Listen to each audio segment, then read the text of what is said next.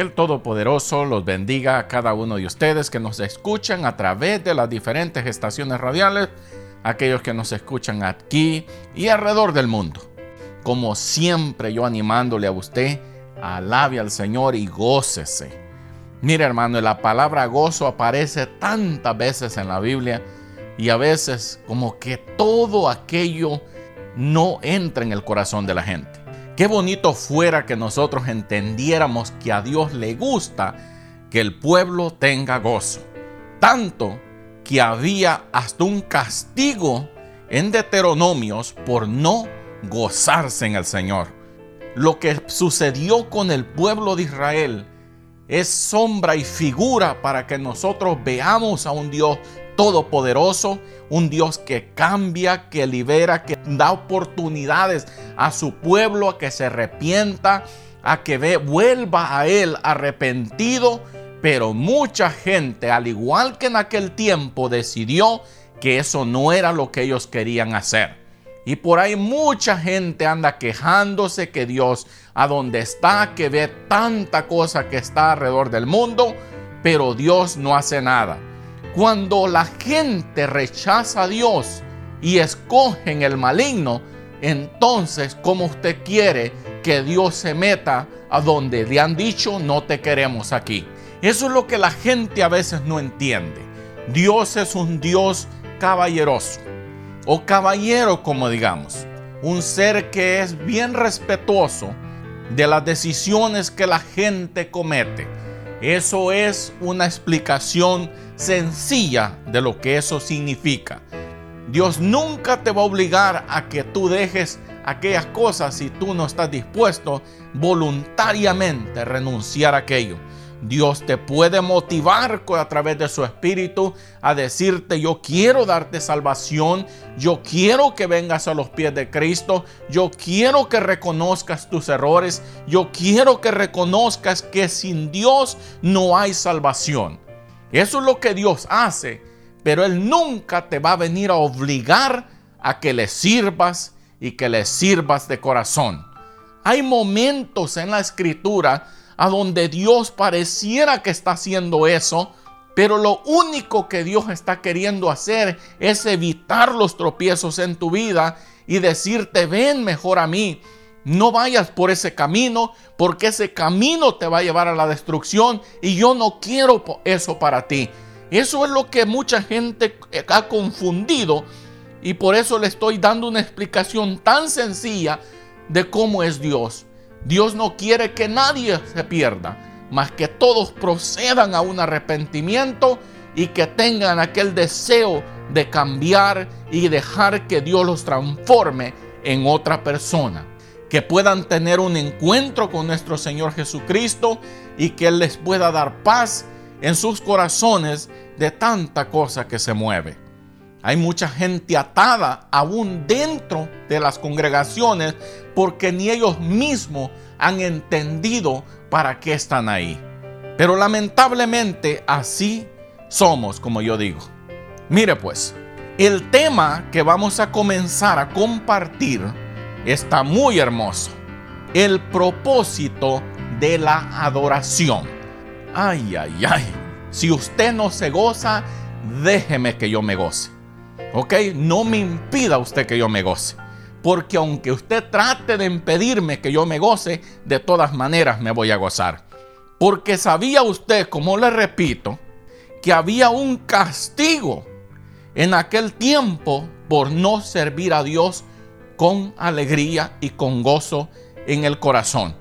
Y si usted no me cree, vayan sus ojos a Deuteronomios 28, 47 en adelante. Dice de la siguiente manera, y yo le animo a que lea todo el capítulo. Por cuanto no serviste a Jehová tu Dios con alegría y con gozo de corazón, por la abundancia de todas las cosas, servirás, dice, por tanto, a tus enemigos que enviará Jehová contra ti con hambre y con sed y con desnudez y con falta de todas las cosas, y él pondrá yugo de hierro sobre tu cuello hasta destruirte. ¿Quién iba a hacer todas estas cosas? Dios mismo. Por eso le digo, gócese, alégrese, alabe al Señor. ¿Cuál es el tema? El propósito de la adoración. Si la gente no sabe alabar, menos sabe lo que es adorar. Por eso es tan importante que la iglesia entienda, mucha gente hace cosas que no tiene ni siquiera idea de lo que está haciendo. Porque son gente muy aragana, como yo digo, no le gusta investigar, no le gusta orar, no le gusta ayunar, no le gusta santificarse y decirle, Señor, yo quiero servirte con alegría y que todo lo que haga tú lo recibas. Pero eso no es lo que está pasando. Mucha gente ha entendido esto y por eso se gozan en el servicio al Señor, pero otras personas ni siquiera se alegran porque llegó el día de servicio. Les parece una carga, un yugo Asegúrese que ese yugo no venga de parte del Señor para que usted sea destruido. Porque no quiso servir al Señor con alegría y con gozo del corazón. Y Jesucristo dijo algo muy interesante. Aprended de mí, dijo, que soy manso y humilde de corazón. Dijo, yo puedo hacer que todo el mundo se doblegue a mis pies pero yo quiero darles a ustedes la oportunidad que ustedes voluntariamente me adoren y me sirvan. Porque vendrá un día a donde todo el ser humano tendrá que doblar sus rodillas ante Él y vendrá juicio de todas maneras. Qué terrible. Pero el Señor ahora nos da la oportunidad que voluntariamente decidamos decirle, Señor, te entrego mi vida en tus manos úsame para tu honra y tu gloria. Qué bonito. ¿Cuál es el tema de esta tarde? El propósito de la adoración. Hay tres palabras que me gustaría que comenzáramos a ver brevemente. Exaltar, alabar, adorar. Tenemos la primera palabra, exaltar. Alabar a una persona o una cosa reexaltando muchos sus cualidades o méritos. Eso significa exaltar. ¿Y quién es más merecedor de exaltación por todo lo que él ha hecho? Nuestro Dios. ¿Ok? Vamos adelante y acuérdese que siempre hacemos esto bien calmadamente para que nadie diga, ese predicador habló demasiado rápido y no entendí nada. Mire pues, ¿qué es alabar? Decir cosas favorables de una persona o de una cosa, resaltando sus cualidades o méritos. Todos alabaron el esfuerzo realizado, dice el diccionario. Y eso es exactamente. Alabar es decir cosas favorables de una persona o de una cosa resaltando sus cualidades y méritos. La gente ni siquiera se da tiempo para decirle al Señor, Señor, te alabo porque tú has hecho maravillas, porque tú has hecho grandes cosas. ¿Y por qué usted cree que la gente ni siquiera sabe alabar, menos sabe exaltar y menos sabe adorar? Pero de qué cosa es que la gente dice muchas veces, vamos a alabar al Señor, dicen, pero ni siquiera saben lo que eso significa. Alábele si puede. Pero si pone atención, es posiblemente que usted llegue al siguiente servicio conociendo qué es lo que Dios quiere de usted, que dice que es una persona de alabanza. A mucha gente Dios la va a bajar de los púlpitos porque están haciendo las cosas mal.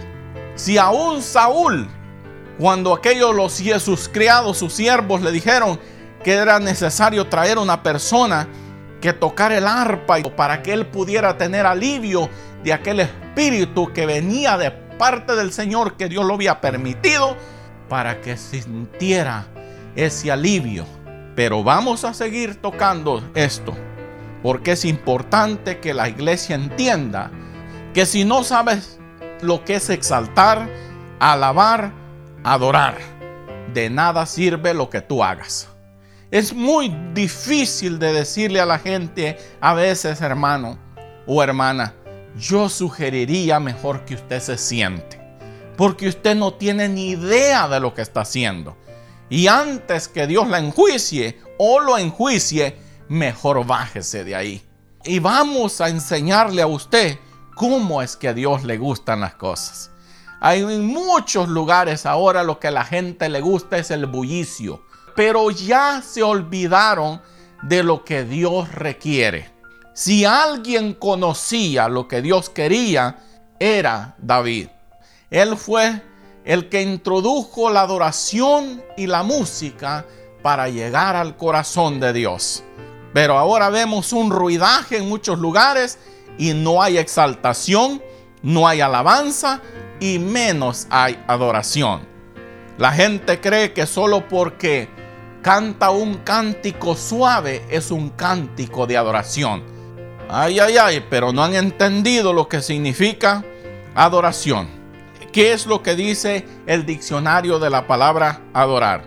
Rendir culto a la persona o cosa que se considera divina. Eso es adorar. ¿Usted cree que la gente conoce lo que es adorar? No, señores.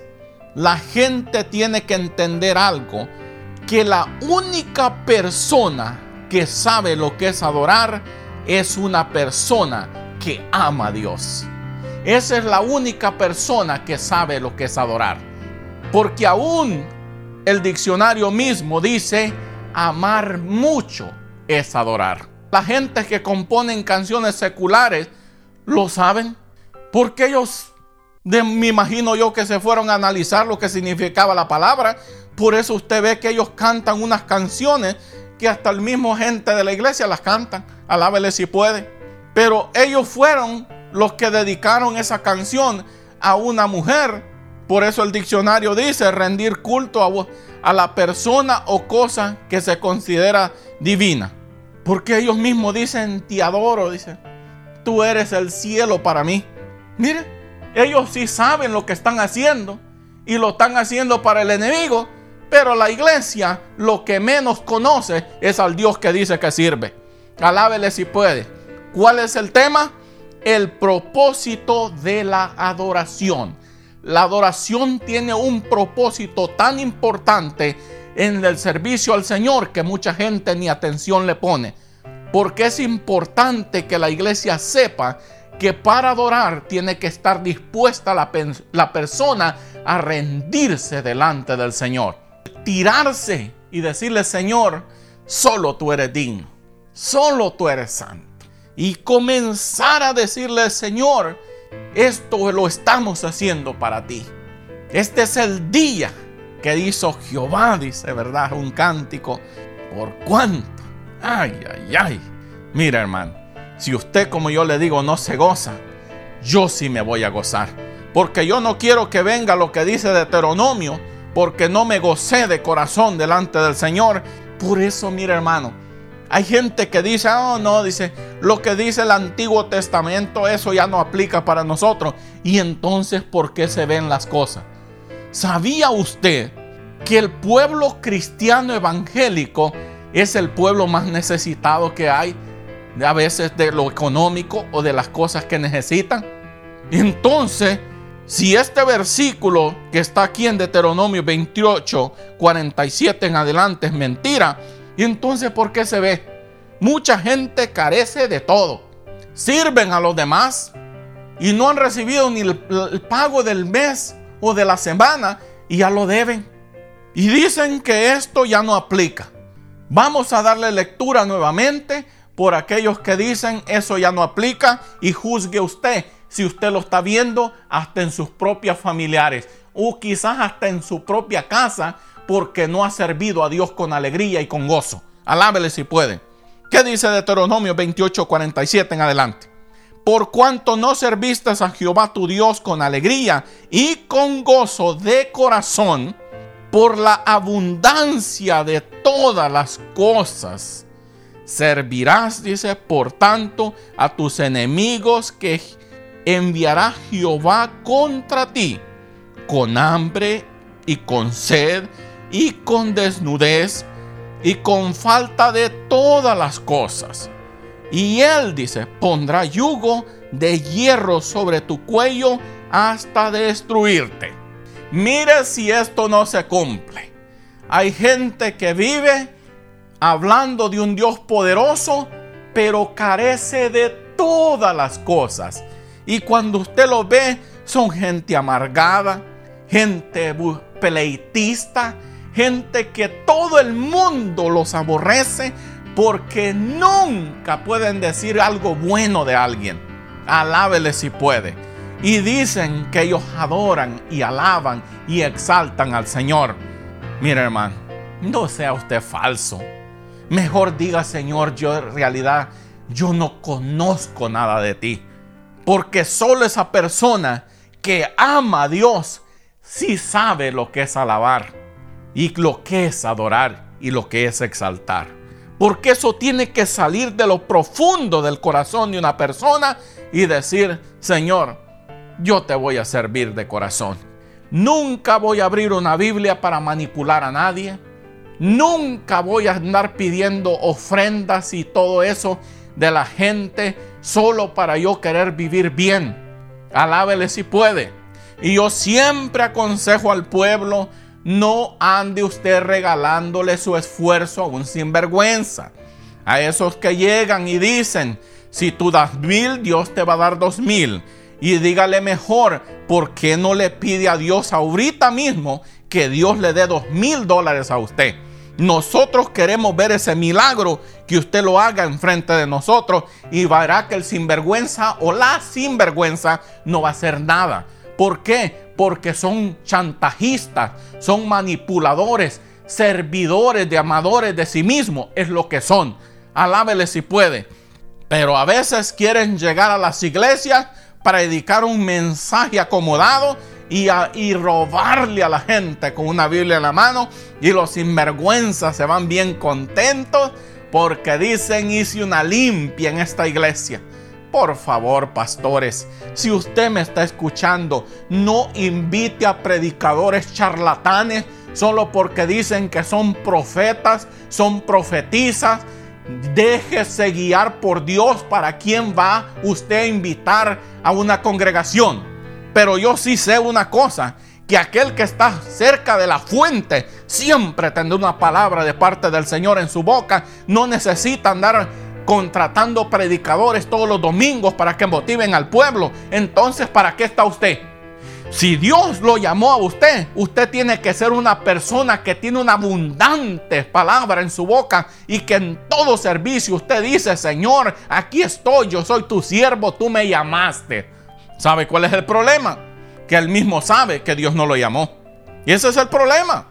Pero aquel que sabe que Dios lo llamó, ay hermano, ese se goza. Ese predica la palabra con alegría. Ese dice, hermanos, ay, ay, ay, no extrañaba el momento de ponerme aquí y darles el mensaje que el Señor me dio para ustedes. Ese es un siervo del Señor. Aquel que dice, hermanos, pues no me quedó tiempo ni para orar ni para buscar el rostro del Señor, pero ahí vamos. Qué vergüenza. ¿Sabía usted, y con esto voy terminando esta primera parte de este tema de este día?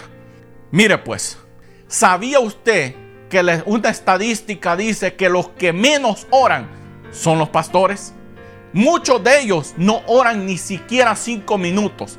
Otros no oran para nada porque dicen que no hay tiempo ¿Cómo usted cree que esa persona va a hablar Dios a través de él cuando no le ha dado tiempo a Dios para que Dios hable? Así es que alábele al Señor y dígale, Señor, ayúdame a no andar haciendo cosas que tú no me mandaste hacer. Así es que el Señor te bendiga a ti y a tu familia hoy y siempre. Bendiciones.